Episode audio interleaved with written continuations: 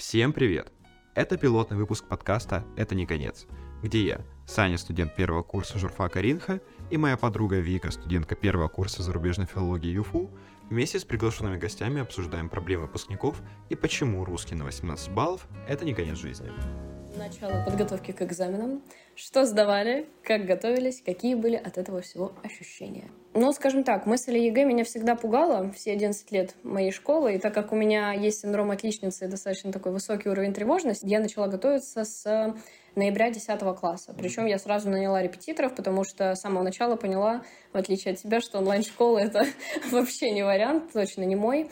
Вот, там нет все-таки этого. Почему? Ну, нету там индивидуального подхода, очень большой поток людей, и, честно, я даже не знаю ни одну нормальную онлайн-школу, где реально ведется какой-то процесс обучения. Мгм. Я была на каких-то вебинарах, что платных, что бесплатных, и очень много воды, очень много лишней Мгм. информации. У хорошего репетитора такого нет. Я начала готовиться в ноябре 10 класса, начала готовиться сначала только к литературе, потому что знала, что этот предмет самый сложный, самый Мгм. объемный. Причем, на удивление, мои поиски репетитора были очень простыми. Я буквально зашла на Авито и нашла просто случайную репетиторшу за 300 рублей час, но она была хорошей. Мгм. То есть она дала мне неплохую базу, потом мне пришлось... Подожди, менять. это та репетиторша, которую ты мне еще советовала? Кажется, да, которая тебя отвергла. Тогда, когда она мне скинула Ким пробный, я такой, блин, э, ну да, это сочинение, конечно, но я-то не знаю, что тут должно быть сочинение. Я напишу одно предложение. Потом она мне такая, короче, тут это... Я не потяну, короче, за год его подготовить хоть как-то на порог, поэтому давай до свидания. Да, а, в общем, моя подготовка началась очень рано, она была достаточно усердной, опять же, я переживала. К английскому я начала готовиться гораздо позже, Мгм. и к русскому я вообще готовилась чуть ли не с девятого класса, но в таком пассивном режиме. Мгм. То есть в школе просто на уроках мы решали кимы, и в принципе все. Конечно же, в одиннадцатом классе я уже наняла репетитора и готовилась усерднее. Вначале, да, тоже первое время переживала, не понимала, как с этим всем справляться, потом отпустила, ну и уже ближе к концу меня опять накрыла большая тревожность из-за экзаменов. Все это мы это помним. Да. А что насчет тебя? Я вообще не помню, когда я понял, что буду готовиться к литературе. Я же в девятом классе вообще хотел на ОГЭ сдавать химию с информатикой. Когда у нас ОГЭ отменили. Чувака жизнь помотала. Да, я же тогда вообще барабанами занимался, я занимался химией, я занимался программированием. Потом в 10 классе в мою жизнь пришла фотография. И, по-моему, только к 10 классу я понял, что я буду сдавать литературу. И для меня это была вообще бредовая мысль абсолютно, потому что это было на уровне, а, ну я, короче, начну готовиться к профилю и к физике. И я знал то, что литература — это один из самых сложнейших предметов на уровне биологии какой-нибудь, и то, что, ну, за год к ней подготовиться хорошо, это нереально. Но я со своими бредовыми, опять же, идеями, то, что да я справлюсь, я сотку, сотку подниму. Я изначально хотел во- в московский ВГИК поступать. Московский ВГИК. Да, это этого потом я уже погуглил и понял, то, что туда 18-летнего парня вряд ли даже возьмут. Не Мгм. потому что там ЕГЭ плохой или еще что-то, а потому что я просто неопытный, и у меня типа нечего рассказать миру. Мгм. А там таких редко берут, там же очень тщательно отбор в этом плане. И вот готовиться я начал в начале лета перед 11 классом, взял же опять эту онлайн-школу, понял, что у меня это абсолютно не работает тема, потому что мне нужен человек, который бьет меня палками, а там тебя никто не бьет палками. А, Мы с тобой сдавали оба литературу, русский, понятное дело. Да. А, на самом деле английский был для меня самым легким среди всех экзаменов, которые сдала на высший балл а, из всех, которые я сдавала. Но да, и, и английский у меня тоже был. И как раз на поч- почве литературы мы с тобой во многом и э, начали общаться, да, я расписала тебе большой план подготовки, ты его успешно проигнорировал. Ты, кстати, не единственный человек, который расписывал мне план подготовки к чему-либо. Это была ты, это был один мой знакомый, который тоже сдал литературу, по-моему, э, который сдал ее на баллов 80. Но я тогда такой...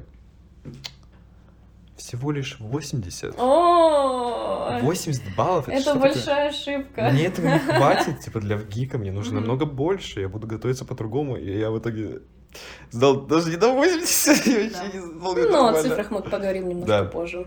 Это очень печальная тема. В начале уже 11 класса э, я пошел к репетитору по русскому, который очень хорошо знал. Я с ней занимался в классе седьмом, наверное, когда у меня просто были проблемы с русским языком, ну, а с оценками скорее. Мгм. Там преподы были в школе не очень приятные, и я пошел к ней. Вот, потом я забросил это дело, насколько на три года получается, и опять пошел к ней в конце 11, ну, в начале 11 класса. Вот, замечательный препод, но опять же, даже при том, что она била меня палками за не сделанные домашки, ну, у меня абсолютно не было мотивации готовиться к ЕГЭ, и огромное влияние дало. Угу. То есть у тебя были, в принципе, проблемы с э, мотивацией того, чтобы сесть и просто начать готовиться. А были какие-то моменты, когда все-таки эта мотивация появлялась, и что вызывало эту мотивацию? А, эту мотивацию вызывал адский страх армии, во-первых. А во-вторых, опять же, когда во втором полугодии ты такая, блин, попробуй все-таки в публичку сходить. Я начал ходить в публичку, и все-таки, когда ты час едешь в одну сторону на автобусе, ты уже не можешь просто сидеть в телефоне. Плюс это какой-то коворкинг, угу. что-то такое, то, что ты видишь, все люди вокруг тебя что-то делают, работают, готовятся к экзаменам, готовятся э, к экзаменам в ВУЗе, к сессии. Ну, тебе как-то не в кайф просто сидеть в телефоне или в компе, в ноуте, mm что такое, какой-то фигней заниматься. Ты можешь там полчаса посидеть, э, поковыряться в носу, но в итоге ты все равно начнешь готовиться. mm Тогда я начал вот прям упорно готовиться. Но все равно это надо было сначала туда съездить, а это было не так часто. Uh-huh. Но я думаю, я 60 с чем-то баллов набрал исключительно за счет публички. Uh-huh. Очень важный момент. Если вам кажется, что человек умный, ваш репетитор, и он рассказывает вам очень много умных вещей, не обязательно он вас готовит к экзамену. Возможно, он да. просто вам рассказывает умные вещи, угу. а вы ему верите. Вот это, опять же, разговор еще про онлайн-школы, когда много говорят информации, угу. но она оказывается настолько водянистой, что ее никак не применишь на экзамене. Угу. Вот, кстати, тем, кто готовится к литературе, не учите слишком усердно биографию писателя, не учите историю э, создания каких-либо произведений, потому что на ЕГЭ этого не спросят. Нужно понять э, конкретно, что от вас требуется на экзамене, и уже к этому готовиться.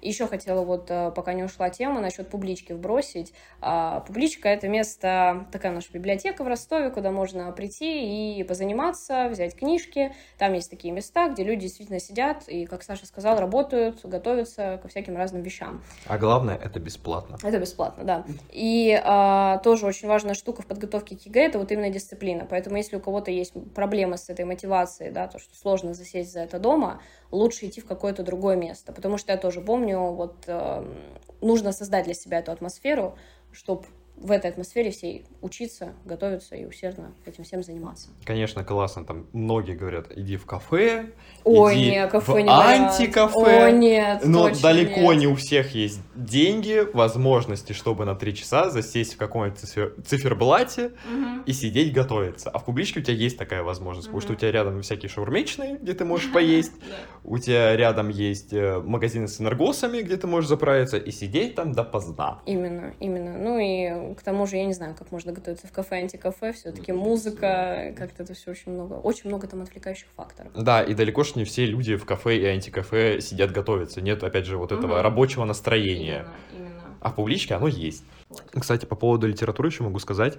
Я же, ну, я увлекался когда-то литературой, но это было на поверхностном уровне. А когда угу. ты начинаешь готовиться к литературе, именно, ты именно. начинаешь любить литературу. Именно. Если тебе попадается хороший преподаватель, да и, в принципе, ты как-то углубляешься в тему, да. и ты начинаешь шарить в литературе. Именно. Это один из немногих экзаменов, который ты не просто готовишься к экзамену, ты еще и более эрудированным становишься. Угу. И, в принципе, я думаю, на гуманитарных специальностях люди, которые сдавали именно литературу и, возможно, общество, тут вообще ничего mm-hmm. не могу сказать, не сдавал, а, они, у них общий уровень эрудиции намного выше, чем у остальных. Возможно. Потому что ты, в принципе, в искусстве начинаешь намного больше разбираться. Да. Ты читаешь биографии писателей, и ты узнаешь то, что они были тоже людьми, тебе mm-hmm. становится интересно читать их произведения, ты знаешь их фон, ну, потому что да, это на экзамене, конечно, не надо, но из-за того, что ты начинаешь увлекаться литературой, ты начинаешь увлекаться и писателями, которые написали эти произведения. Mm-hmm. Я, например, когда готовился, я очень мало читал книг. Э, вот. Я пытался слушать аудиокниги, пока на фоне играл в доту. Я не слушал аудиокниги на фоне, я на фоне играл в доту. Я гений мысли. Но больше всего мне всегда было интересно слушать какие-то просто общие штуки о литературе. Я понимаю, что на экзамене это мне мало помогло, угу. но сам факт того, что мне это стало интересно, это, это классно. любовь. Да. да. И насчет, э, опять же, экзамена по литературе, да, это все-таки наша больная тема. Конечно, сама структура экзамена очень спорная. а, меня очень смущает то, что ты там делаешь анализы без опоры на текст. То есть, да, если кто знает, первые четыре сочинения у тебя есть вот эта вот опора на текст, а самое большое сочинение там просто какая-то тема дается, какой-то вопрос, и ты на него отвечаешь полностью из головы. Ты должен это привлекать цитаты, привлекать какие-то сюжетные штуки, все полностью из своей памяти. Честно говоря, а, вот к этой вещи у меня очень много претензий, потому что я спрашивала своих друзей-филологов, которые учатся на старших курсах, типа, а как у вас проходит этот процесс анализа текстов? И они всегда говорят, что у них всегда есть произведение mm-hmm. перед глазами. Даже на экзамены они приходят с цитатными шпаргалками. На ЕГЭ по литературе такого почему-то нет. Почему-то считают, что школьники должны прекрасно знать там 30-40 произведений из кодификатора. А, 30-40, включая «Войну и мир», «Тихий да, дон». Да, да, да, да, с цитатами, со всеми персонажами и всем таким. Вот это, мне кажется, очень несправедливым, но, с другой стороны, дает здоровскую базу и хороший такой буст. То есть, действительно, ты начинаешь готовиться, а, ты начинаешь... Ты не можешь сдать ЕГЭ по литературе, а, не усвоив, что такое анализ. Mm-hmm. А анализ, ну, это базовая вещь вообще в литературе, и это то, что, наверное, вот у меня анализ э, текстов и пробудил любовь к э, литературе. То есть не просто слепое чтение, а да. понимание взаимосвязи и вот этого типичного вопроса, что хотел сказать автор. Да, еще ж классно, то, что обычно, когда ты читаешь литературу, ты, ну, не знающий человек читает ее ради сюжета, угу. ради сценария, ради событий, которые там происходят. А когда ты начинаешь разбираться в литературе из-за того, что ты готовишься к ЕГЭ, угу. такой, а, тут каждое слово практически имеет да, какой-то смысл. Да. Там, где банально в «Войне и мире», ты думаешь, ну, изначально там, главный посыл, какой-нибудь пацифизм, допустим, а на самом деле там отдельный смысл чуть ли не в каждом предложении. Да. Вот из же описание дуба, оно не просто так написано, да. типа для а, описания пейзажа. Угу. Там очень много тем, только в этом одном описании дуба, оно поэтому там и есть. Типа, Толстой не шизик. там был смысл. Кстати, очень много мемов ходит про это описание дуба, но я не понимаю, почему. То есть, типа, э, говорят, господи, Толстой расписал кучу прилож... предложений про этот дуб. Но они, во-первых, все имеют смысл, во-вторых, там их не так много. Там очень небольшой отрывок. Типа, ребят, хватит ныть. Это все очень круто и интересно. Вот, кстати, по поводу еще того, что ты начинаешь любить искусство, я же из-за того, что начал заниматься литературой, я с тобой в театр начал ходить, банально. Типа, мне начал намного больше нравиться театр, я начал понимать фильмы немного по-другому, я начал видеть какие-то мотивы, ну, банально, двоемирия, которые раньше бы вообще не увидел. Я бы их разбирал только с точки зрения операторской какой-нибудь, базовой режиссуры, а тут я начал понимать смыслы, которых mm-hmm. раньше не понимал. Это да. тоже очень классный момент. Спасибо ЕГЭ по литературе за сломанную психику, но за любовь к искусству. Да. да, именно. Именно проблемы при подготовке, mm-hmm. их было довольно-таки много. Mm-hmm. А, во-первых, все началось, конечно, с поиска нормальных преподавателей. То есть, когда вот литературу я нашла преподавательницу, потом вскоре я поняла, что немножко она меня не подтягивает, немного мне не хватает того уровня знаний, что мне она дает, и пришлось ее сменить. Кстати, вообще это не зазорно менять преподавателя, это очень нужно, важно, потому что а, кто-то может дать тебе хорошую базу в начале, но не может э, довести тебя до этого конца. А, по-русскому нашла преподавателя достаточно легко, а вот э, преподавателя по английскому искала очень долго, и в итоге нормального преподавателя я нашла за полгода до самого экзамена и чисто с ней вот так вот готовилась. То есть, да, проблема при поиске препода, и, конечно же, вот у меня, как у тревожного человека, это были нервы. Mm-hmm. То есть я очень сильно переживала, и в апреле у меня был эпизод какое-то вообще обострение моей тревожности, потому что я где-то неделю вообще не могла спать. Нет, не неделю, две или три даже. Ну, это как я, а, как сейчас. Ну, было все немного хуже, потому что я просто вот у меня ночь, и я не могу заснуть. Mm-hmm. И не из-за чего-то, что я там чем-то занимаюсь, а потому что меня бьет ужасная тревога, mm-hmm. что как я буду сдавать эти экзамены, я прокручивала в голове, как я приду в аудиторию, как я буду все это писать.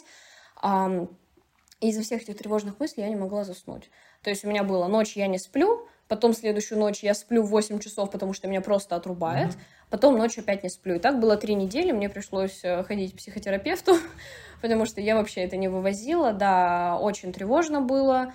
Вот, э, пришлось даже, по-моему, на таблетки мне садиться немножко. Короче, ребят, осторожнее с этим всем, пожалуйста, не не доводите себя до такого состояния. Важно справляться с этой тревогой и всегда понимать, что эти экзамены это не самое важное в жизни, и всегда вот то, что я говорила уже несколько раз, всегда найдется какой-то другой путь. Не ставьте на это все свои карты. Пожалуйста. Кстати, по поводу вообще сдачи экзаменов, ты тоже вспоминаешь это как классный квест, с которым вы пошли типа с ребятами, э, с некоторыми, которых ты знаешь там 11 лет, а некоторых там два года, но все равно вы идете большой компанией, да. типа в другую школу, и сейчас будет что-то вот такое, как битва с боссом каким-то. Да. И это, это не было как что-то очень страшное. Именно. Для меня это был как, блин, классный квест. Да, я помню, как всегда этот день казался мне чем-то ужасно mm-hmm. страшным. Это вот всегда висела эта дата, 26 мая, сдача ЕГЭ по литературе. Она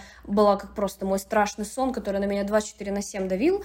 Но само 26 мая прошло очень спокойно. Я даже помню один эпизод, когда я сижу в аудитории, я сижу с черновичком на протяжении часа, жду, когда там можно будет раздавать нам КИМы, и я просто сижу, рисую там рисуночки и пишу себе добрые аффирмации, типа, все mm-hmm. будет хорошо, я поступлю куда я захочу, это вообще не было страшно, то есть я... Мы же там, э, сори, что перебиваю, мы же заколдовывали одежду, ставили свечки, читали молитвы. Мы реально, мы, мы готовились к битве с боссом. Да, я помню, я за ночь перед каждым экзаменом я делала заговор на одежду. Это дико стыдная хрень, а, да это не что... стыд, это прикольно, это Мне за это стыдно, потому что я, я к этому серьезно относилась. В смысле, я вообще человек особо не верующий в всякие приметы, но перед экзаменом я пошла, поставила свечку в соседнюю церковь, и я делала заговор на одежду. Причем, ну, абсолютно на все, включая нижнее белье. Вот. А... Ой, я на трусах шпаргалки рисовал. И я тоже. Боже, про шпоры отдельно поговорим.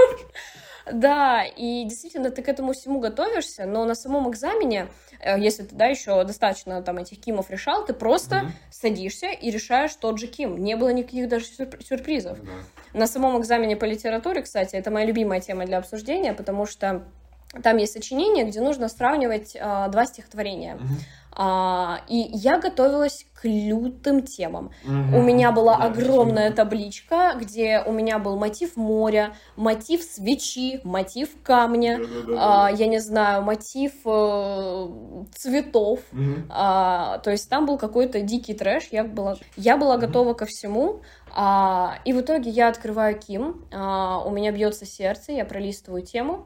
И одиннадцатое сочинение. В каких еще стихотворениях русских классиков встречалась тема любви? Mm-hmm. Это тема, которую я прошла в ноябре 10 класса, в самом начале своей подготовки. Я думаю, господи, я готовилась к этому сочинению полтора года, чтобы что? Чтобы написать про любовь. Потом у меня была тема в шестом сочинении «Помещики», mm-hmm. тоже не очень сложная. Там на нее кучу примеров можно привести. И последнее сочинение у меня было, кажется, э, конфликт в этом Э, в «Медном всаднике». Mm-hmm. Тоже базовая тема, одно из первых Это произведений. Это прям, да. И учитывая, какие дичайшие темы я там писала, э, хаос и космос в, про... в этой поэзии Тютчева, э, поэтическое и прозаическое в грозе, тема деревни в русской классике 20 mm-hmm. века, и тут просто конфликт в медном всаднике. Ну ты же помнишь, база. Вот э, я не могу так подробно писать, как ты, потому что я все-таки не такой акцент на ЕГЭ ставил, в принципе, не так много времени уделял, как ты, и я, соответственно, меньше запомнил. А, ты помнишь, к чему я готовился? К какому мраку я готовился? То, что вы должны на ЕГЭ писать, как будто вы на научной конференции о, выступаете. Да, о, да. А на самом деле там ну так все просто было. Я да. понимаю, что если бы я начал готовиться с тобой, если бы ты была моим репетитором, я бы набрал намного больше баллов. Я помню, у нас было с тобой две недели перед экзаменом, когда мы с тобой созванивались. Когда мы с тобой созванивались, да, я просто тебя готовила к этим темам, мы с тобой вместе писали эти сочинения, и э, я помню, ты пишешь это сочинение в Google Доке в стихотворной форме, Тютчева Силентиум, автор что-то там вот это. Я такая, Саня, что ты несешь? В стихотворении Тютчева автор показывает это, это и это. И у тебя был такой шок, то, что, оказывается, нужно писать не научно, да. а, ну, просто обычным таким э, языком всех сочинений в школе. Да. Это, это ужас был просто для меня. Когда я понимаю, реально, две недели до экзамена, который мне тогда казалось, как и всем одиннадцатиклассникам, которые сдают экзамены, то, что это решит мою дальнейшую судьбу. От этого зависит все. При том, насколько а, я наплевательски обычно отношусь вообще ко всему, особенно что касается школы, экзаменов. Типа, я говорю, мы когда шли на экзамены, мы с пацанами слушали мэшапы по дороге. Ну, потому что, ну, чё наша компания, наши пацанчики, чё, ЕГЭ, Пфф, мы потом в кальик пойдем. Мгм. Мы после каждого ЕГЭ ходили в кальянную. Завидую. Ну вот, вот. Мгм. У, у нас такое отношение к экзаменам было. И даже я парился. То, что я такой, блин, ну, походу в армию. Кстати, насчет этого, помню, мы с тобой тоже как-то раз обсуждали эту тему, как а, вот эта система экзаменов и система нашего образования ломает несистемных чуваков. Просто, потому что Да, я сама, а, вот как только у меня начался какой-то осознанный возраст, там 11 где-то лет, вплоть до 11 класса у меня была абсолютно пофигистичная позиция. То есть я думала, что окей, высшего образования не будет, ничего страшного, я найду, как устроить себя в этой жизни. И когда начался 11 класс и усиленная подготовка, Мгм. меня это полностью сломало в худшую сторону. То есть у меня началась вот эта позиция все или ничего. Если я не поступлю, моя жизнь потеряна, высшее образование мне нужно как воздух. И это удивительно, потому что я всегда была не системной, так сказать. Мгм. Мне это нафиг все не нужно было. Но вот это давление, которое создается вокруг тебя, которое создают учителя, которое ты сам создаешь, оно на тебя настолько давит, что тебя оно ломает. И ломает твои приоритеты, и очень Да. сильно ломает мою психику, вот, по крайней мере. вот Я помню, случае. у меня же в 11 классе, по факту, я променял свое развитие как фотографа, как оператора Мгм. на то, чтобы пытаться готовиться к экзаменам. Да, И когда да, ты да. даже не готовишься к экзаменам, но экзамены занимают очень много места в твоей голове, ты не можешь ничем другим заниматься. Никак развиваться своей профессиональной деятельности. У тебя просто постоянно забито тем, что ты не готовишься, ты на тревожке сидишь какой-то. То, что нет, я завтра никуда не пойду, я буду готовиться к экзаменам. В итоге ты весь день лежишь убитый Мгм. тем мыслями о том, что ты лежишь, а не готовишься к экзаменам. Да. У тебя ты выгораешь, у тебя нет сил, чтобы сесть и готовиться к экзаменам. Это замкнутый круг. И я тоже э, очень много пришлось мне бросить. Я в 10 классе ходила на вокал, танцы, театр, и меня все это очень наполняло и всегда давало мне сил, но в 11 классе из-за всего этого давления мне пришлось отказаться от любимых вещей, и я понимаю, как много я потеряла за Да. этот год. Я растеряла да. свои вокальные навыки, я растеряла свои танцевальные навыки, и мне печально от этого, потому что я понимаю, что из-за э, вместо вот этих вот часов тревожки э, по причине экзаменов я могла бы пойти на танцы, пойти на вокал и развить эти навыки и не тревожиться так сильно. Смена планов. Как изменились ожидания и планы? А, у нас тоже есть такая общая штука, что у нас у обоих сменились планы по поступлению. Сначала было одно, потом это резко как-то перевернулось все. Я вот, кстати, не помню, какие у тебя изначально планы. А, лично я хотела поступать на актерское. Мгм. А, люблю театр, все, что с этим связано, и долгое время, ну вот с класса, наверное, восьмого-девятого, я грезила мечтой поступать в Питер на актерское, да, такая стандартная штука. Вот. А потом в какой-то момент, кажется, это было в начале 11 класса или летом перед 11 а, я поняла, что, ну, лично, да, из моих ощущений, что актерское в России немного не вариант. Во-первых, да, корочка ничего не даст, не знаю, куда с этим идти. Дают хороший уровень образования, в принципе, но здорово ломают психику. Я поняла, что это немного не мое, и к тому же переезжать в другой город мне на тот момент совсем не хотелось.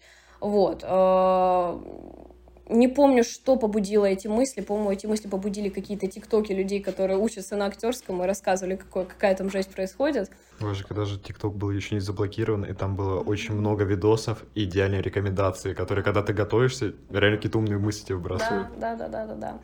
Вот. И потом, когда я осознала, что актерское не мой вариант, я начала усиленно искать, а что, а куда. А, и нашла в нашем Южном федеральном университете специальная зарубежная филология. Спойлер, я на нее поступила. А, слышала про нее очень давно, но казалось, что это что-то странное, мне неподходящее. Но потом, когда почитала подробнее, я поняла, что, наверное, это вот то, куда я смогу применить свои навыки. То есть это совмещение языков и литературы. То, чего я очень, то что я очень сильно люблю. Вот. Поэтому, да, у меня планы переменились достаточно сильно, но, к счастью, не пришлось давать никаких дополнительных предметов или что-то менять. То есть, в принципе, плюс-минус в ту же сферу пошла. Вообще, я изначально хотел поступать в московский в ГИК, потом я понял, насколько это высокий уровень московский в ГИК, и то, что я туда, ну, очень вряд ли поступлю, ну, подготовлюсь за год. Я такой, ладно, пусть будет ростовский в ГИК. Хотя уровень, ну, тоже ничего себе. Это вот всегда почему-то я замечаю мышление у ребят, которые живут там в городах по типу Ростов, mm-hmm. там Казань, Краснодар. У них всегда есть стремление типа Москва, Питер. А потом очень часто приходит осознание, то, что, блин, да наши родные вузы тоже неплохие вполне себе. На самом деле, ну, те проблемы, которые у нас в региональных вузах, те же самые проблемы есть во многих московских и питерских вузах. Вот эта консервативность, которая у нас прослеживается, она же и в МГУ есть. Да. И в московском в ГИКе она есть. Да. Ну, типа, уровень преподавателей, да, сто процентов он выше, потому что банально у нас я не знаю преподавателей в нашем в ГИКе, которые, знаешь, прям какие-то mm-hmm. великие фильмы сняли, которые повлияли очень сильно на русский кинематограф, а в московском в ГИКе они преподают. Mm-hmm. Они набирают, э, типа, группы, и твоим мастером может стать какой-нибудь Звягинцев, банально. Mm-hmm. Вот это, кстати, тоже моя больная тема про амбиции. А, в смысле, я считаю, да, нужно всегда стремиться к большему, и здорово, что у ребят есть э, действительно цели, амбиции поступить куда-то в Москву, в Питер, самые крутые вузы. И у меня тоже была такая цель, просто я пошла немного по другой дорожке, потому что поняла, что это не совсем то, что мне нужно. И действительно, а, вот обращение ко всем ребятам, которых какие-то очень большие цели, не цепляйтесь только за них, потому что даже если не получится что-то сдать, не получится поступить именно туда, куда вы хотели, жизнь в любом случае вам подкинет нужные вам возможности, и вы в любом случае не пропадете, если вы не поступите в МГУ. А еще, конечно же, очень часто ну, случается просто разочарование. Mm-hmm. А, то есть, да, я знала одну девочку, которая поступила в МГУ, а, что-то там бюджет mm-hmm. МГУ, это неплохо так, но я у нее спрашивала, а как впечатление об обучении? И она говорит, те же консервативные преподы, uh-huh. на очень многих парах скучно сидеть, uh-huh. и спрашивается, для чего все это. Но в любом случае, мы тут ничего не пропагандируем, не пропагандируем региональные вузы, как бы стремитесь куда хотите, но не расстраивайтесь, если что, и не цепляйтесь за какие-то огромные вершины. Вот. Я же московский uh-huh. в ГИК откинул, uh-huh. а ростовский в ГИК я не смог поступить, потому что недостаточно сильно готовился. Опять же, основная проблема была в том, что я не понимал, зачем мне ЕГЭ, если я иду на чисто творческую специальность. Ну, типа, я не видел никакой связи между тем, то, что я сейчас сижу и решаю КИМы по русскому, и моим будущим в роли оператора. Это, да. ну, я не видел в этом связи, например. Угу. И поэтому у меня не было мотивации. Ну и тут еще отсутствие мотивации к высшему образованию как таковому, потому что для многих парней вуз, как и для меня, единственная цель в нем вообще, в его существовании, это то, чтобы не пойти в армию, угу. потому что я лучше буду сидеть 4 года в нелюбимом вузе, который, а может, окажется любимым, угу. чем сидеть год в армии. Да. Вот. И в итоге я не поступил в ростовский вуз, ой, боже, ростовский в ГИК, а, но практически перед поступлением, по-моему, это было где-то на последнем звонке, то есть где-то 26 мая, уже такие 20 числа мая, конец года учебного, скоро ЕГЭ, я начинаю думать о РИНХе. Угу. Как о запасном, запасном, прям вообще крайняк варианте. Угу. При том, что есть же видос, там, где на протяжении года меня опрашивают, что думаешь о ЕГЭ и как твоя подготовка. И там ни слова о РИНХе. Там всегда или я иду в ВГИК, или я иду в армию. В итоге я не сдаю вступительный в ВГИК на нормальные баллы, у меня там не хватает немного. Но уже на, по-моему, последнем экзамене я и не хотел идти в ВГИК. Потому что я прикинул, в ГИК это огромная ответственность, это огромная нагрузка. А я все-таки свободолюбивый чувак, который хочет и поработать, и своими проектами много заниматься, и, в принципе, я не могу учиться в каких-то общеобразовательных учреждениях. Mm-hmm. Что в школе у меня это перестало получаться очень рано, еще с седьмого класса я понял, что вообще не мой формат, что в вышке абсолютно такая же ситуация была бы. А во ВГИКе надо было пахать. Э, в Ростов, э, даже в нашем ростовском ВГИКе, ребята, которые у меня сейчас там есть, и ребята, которые сейчас на втором курсе, они меня тогда предупреждали, то, что будь готов, ты приходишь в 8, и ты уходишь в 8. Угу. И это не во время сессии, это ты, ну, постоянно практически... Угу ты там живешь, ты очень много работаешь, ты очень много пашешь, и зачастую это не будет э, классная тема, то, что это твое профильное образование, твои профильные предметы, то, что ты везде будешь э, изучать композицию, цвет, свет, э, как там, не знаю, настраивать камеру, как работал Балабанов, как работал Тарковский, а это будут такие же душные преподы, их предметы будут душные, и ты будешь душно сидеть их и учить, перебарывать себя. Это не будет интересно всегда. Понимая это, я пошел в ринг. Там было очень просто сдать экзамены. Я вообще никогда не готовился к журналистике, но просто потому, что у меня было хорошее операторское портфолио, а журналистика в том числе а, фоторепортеры какие-нибудь. А, я набрал там самый высокий балл вообще среди всех моих экзаменов. Да, кстати, еще вот э, ты говорил, э, то, что в том видео говорил, или в ГИК, или армия. Очень часто у одиннадцатиклассников на нервах развивается вот эта вот позиция все mm-hmm. или ничего. И у меня она тоже была. То есть я помню, какие у меня дикие были истерики, когда я понимала, что, о боже, у меня запробник по литературе не 90 баллов, а 70. Я думала, все, я либо иду в ВУЗ, либо ничего. Или и... на панель. Или на панель, да. А, но в итоге каждый раз все складывается у всех нормально, и даже если что-то идет не по твоим планам, все равно идет, mm-hmm. все равно жизнь тебе что-то подкидывает новое. Mm-hmm. Короче, ребят, расслабьтесь, просто расслабьтесь. Я вот недавно э, со своими ребятами это обсуждал, которые намного больше, чем я, э, занимались всякой фигней, казалось бы, в 11 классе, больше гуляли, больше отдыхали, а, проводили время в компании, пока я пытался готовиться к ЕГЭ. Угу. И я сейчас жалею о том, что я, как бы с одной стороны, да, хорошо, я пытался добиться каких-то результатов, но с другой стороны, я сейчас далеко не в том вузе, но при этом воспоминания, которые у меня могли бы быть в 11 классе, они уже безвозвратно потеряны. Да, а я ничего не поимел. Я бы в РИНХ и так и так поступил. Готовился бы я к ЕГЭ так как... Ну, пытался бы я готовиться к ЕГЭ так активно или нет, я бы все равно оказался в РИНХе угу. в конечном результате. Да. Поэтому тоже спорный момент. И вот еще насчет твоей смены планов, ты же, получается, вообще изначально не думал именно про журналистику и даже про операторство. То есть я помню, ты говорил там, да, химия, информатика, что-то вот это. В какой момент произошло? Изначально меня очень сильно мотало вообще. Я искал себя, типа, в седьмом классе... Мне, по-моему, в шестом классе я начал слушать Оксимирона. И хотел поступать на Оксимирона? Э, да. Все, начинается. Я хотел поступать на филфак. Но... У меня появлялись такие мысли. Э, потому что я начал слушать Оксимирона, у него постоянно упоминались какие-то поэты. Я хотел себе мерч Оксимирона, то, что футболка «Родина поэтов» с Есениным. Я прям угорал, я заучивал Бродского, а, «Не выходи из комнаты», я заучивал Есенина, там, где он сыт на луну. Прекрасно. Я вот тогда начал любить литературу и русский рэп. Потом в седьмом классе меня стрельнуло, я захотел стать программистом.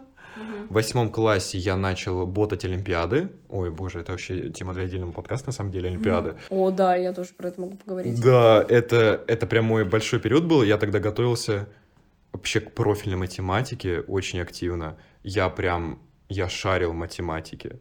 Но это всегда какой-то год. Вот мое проклятие года. Если в седьмом классе это была информатика, в восьмом классе это началась математика, и, по-моему, в восьмом классе еще у меня появилась химия, и в конце восьмого класса я себе поставил какую-то, опять же, цель, вот этот спор с собой. То, что в девятом классе, да, по-моему, это был или девятый, или восьмой класс, а я могу что-то путать. А, я за лето стройки когда я вообще не знал химию, я вышел на олимпиадный уровень химии. Ух ты. Просто, ну, типа, мне очень понравилось. У меня была подруга, которая меня таскала на, на химию. Угу. Типа, у меня было... У меня там Талмуд до сих пор лежит, типа, подготовки к вузу ну, химическому угу. направлению.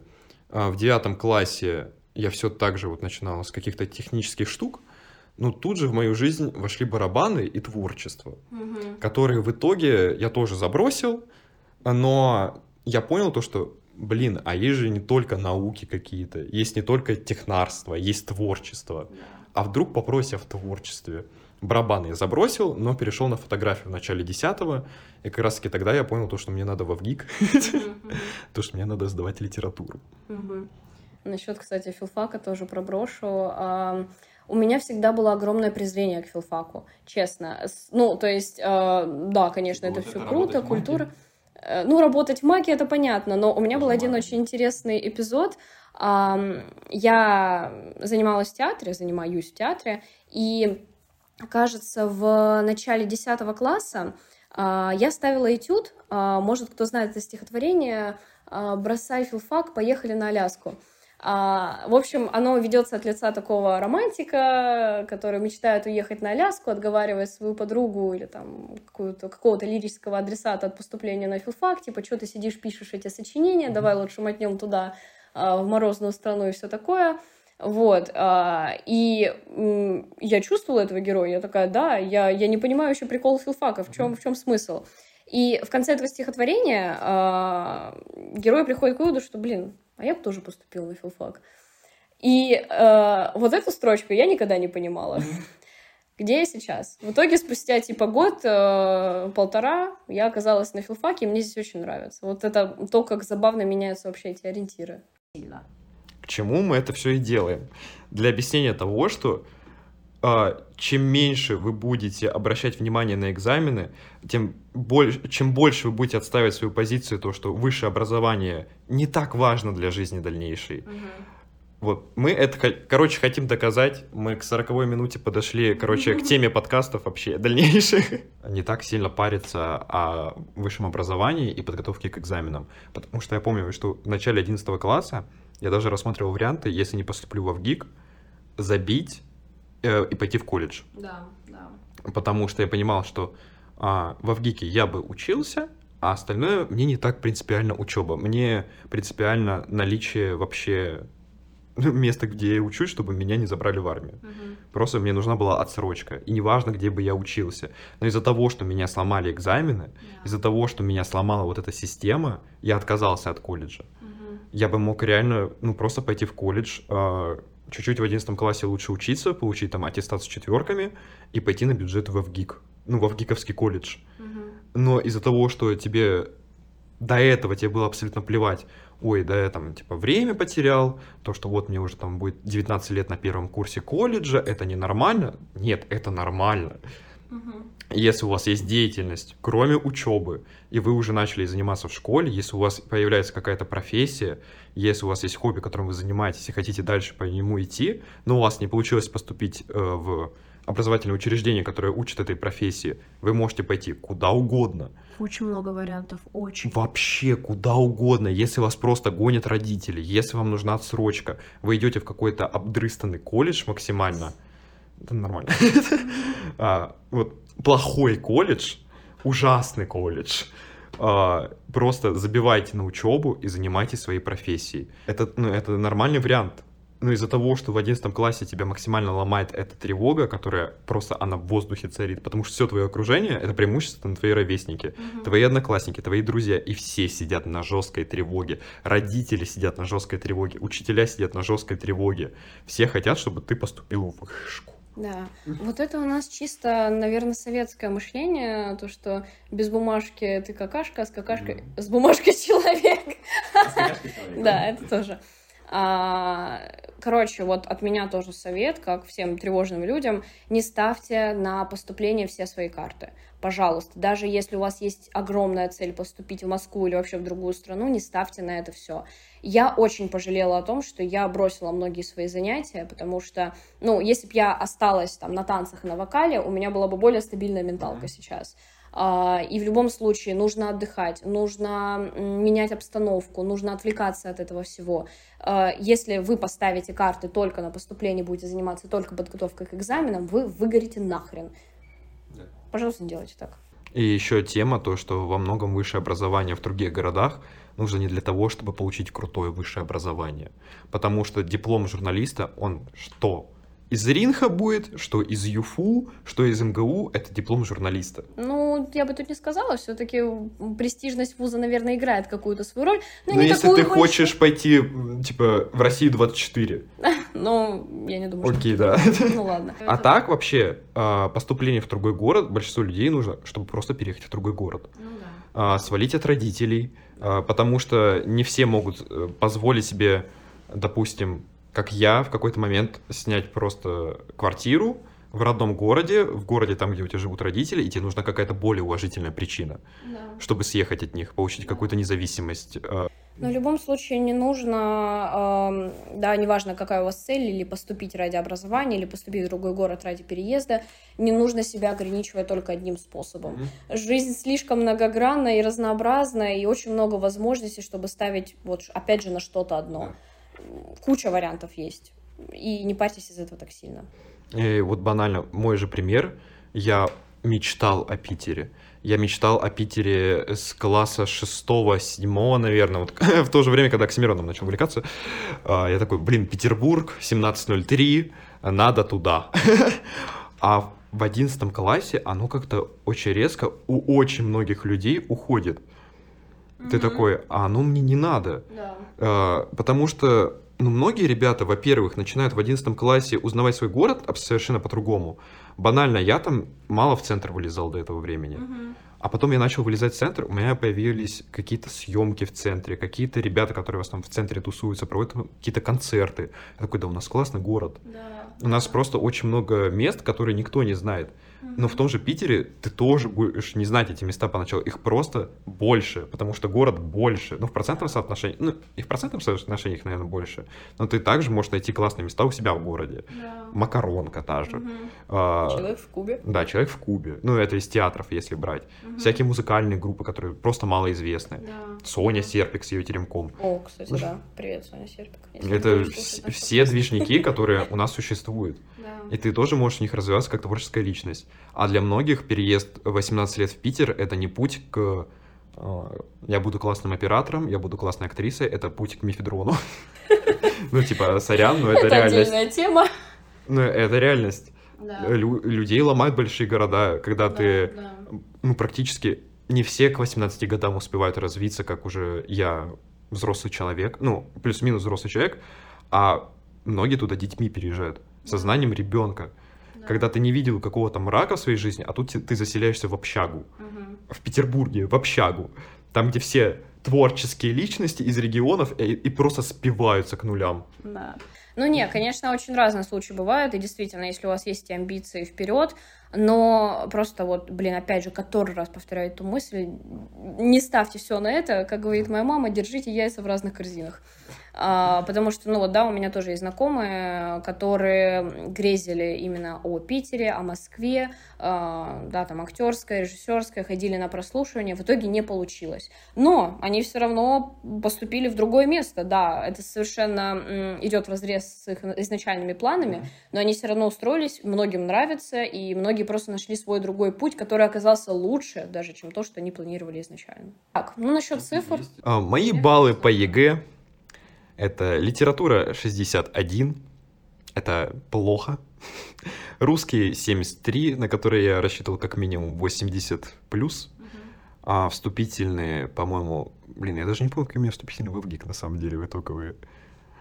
Ну, тоже там низкие на уровне литературы. И в ринг с подготовкой один день, когда я смотрел просто на работе полуторачасовую лекцию Дудя, которая мало как относится к журналистике. Это самый высокий балл у меня среди экзаменов, 73. Прекрасно. Мои Анжела Викторовна, которая принимала у меня респект, спасибо, что тогда поржали с моего видоса. Мои баллы литература у меня 91. а, ну, я очень много нервов в это все всрала. Можно было бы, кстати, и меньше набрать, я считаю.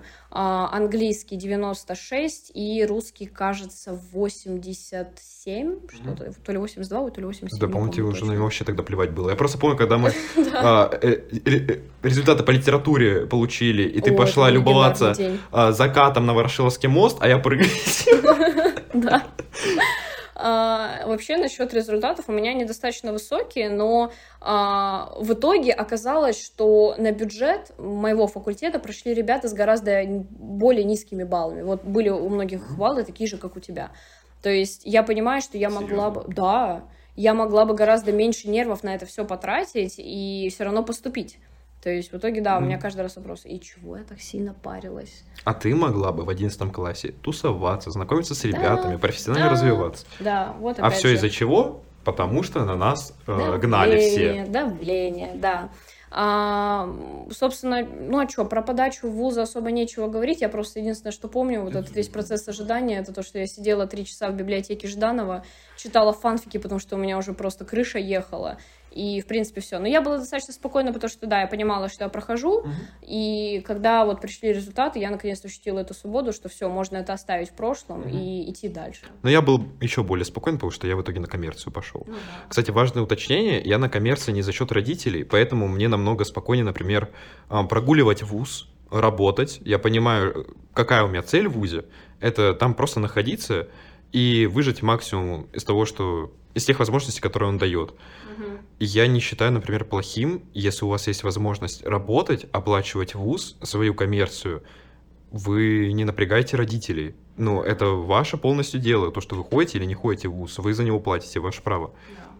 Ну и вот, мы проучились э, целый семестр, э, гордо, с гордо поднятой головой его перешли, да.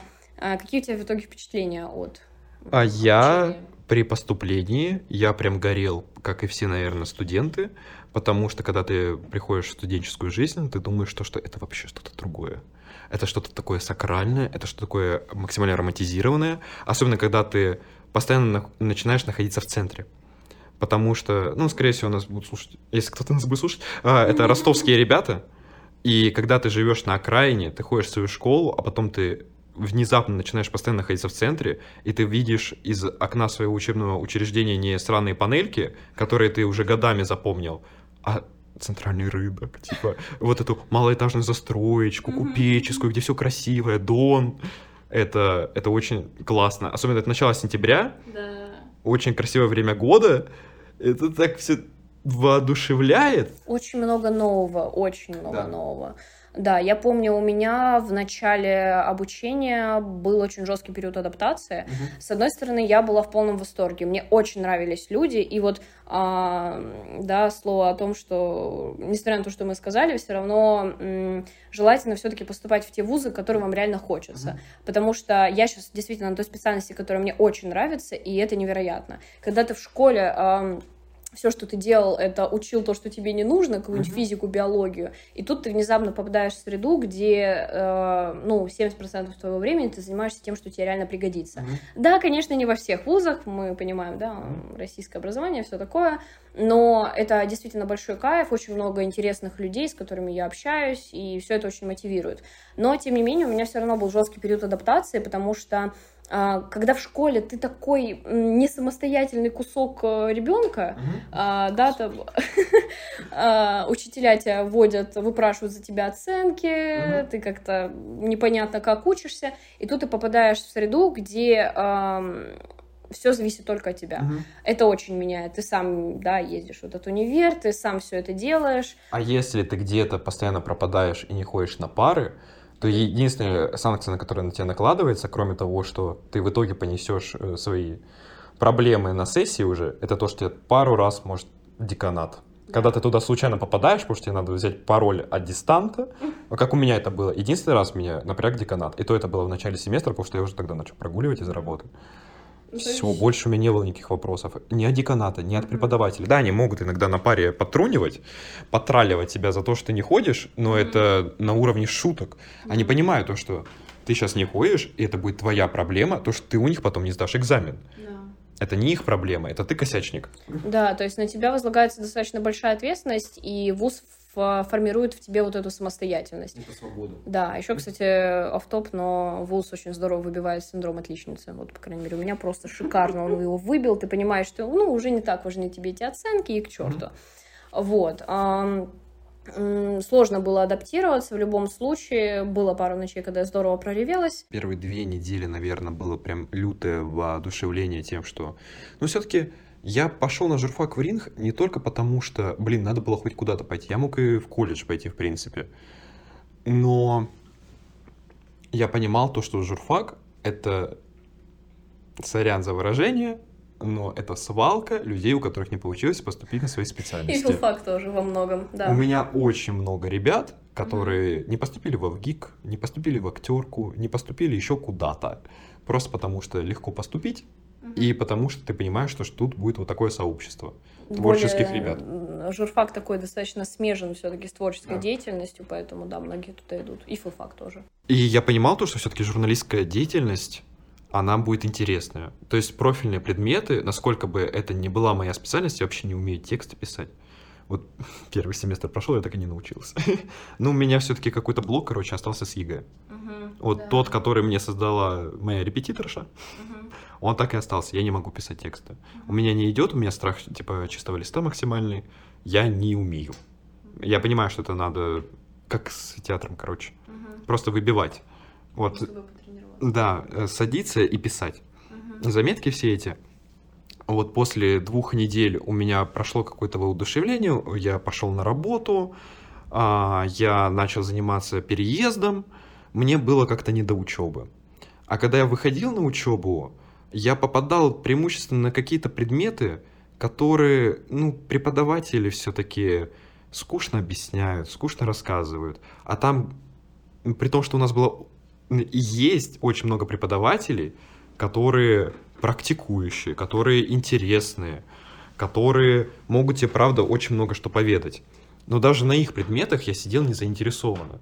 Э, а, еще я в студии очень много работал. Это, кстати, к слову о том, что в какой бы вуз вы ни попали, там все равно будет огромная возможность, как себя реализовать, угу. потому что это студенчество. Я пошел в вуз а, на журналиста, и в итоге все равно занимался операторством. Угу. Просто не в той стезе, не в художке, а в документалке. Хотя во ВГИКе я бы занимался точно тем же самым. Угу. Ну, разве что в Ринхе меня этому не учили. Я просто работал оператором, а во ВГИКе бы учили. Хотя они до сих пор, кстати, видео не снимают, им запрещают. Интересно. Чтобы у них э, глаз, короче, не замылился на неправильную картинку, чтобы потом не выбивать неправильные неправильно понять. Я считаю, это нужно.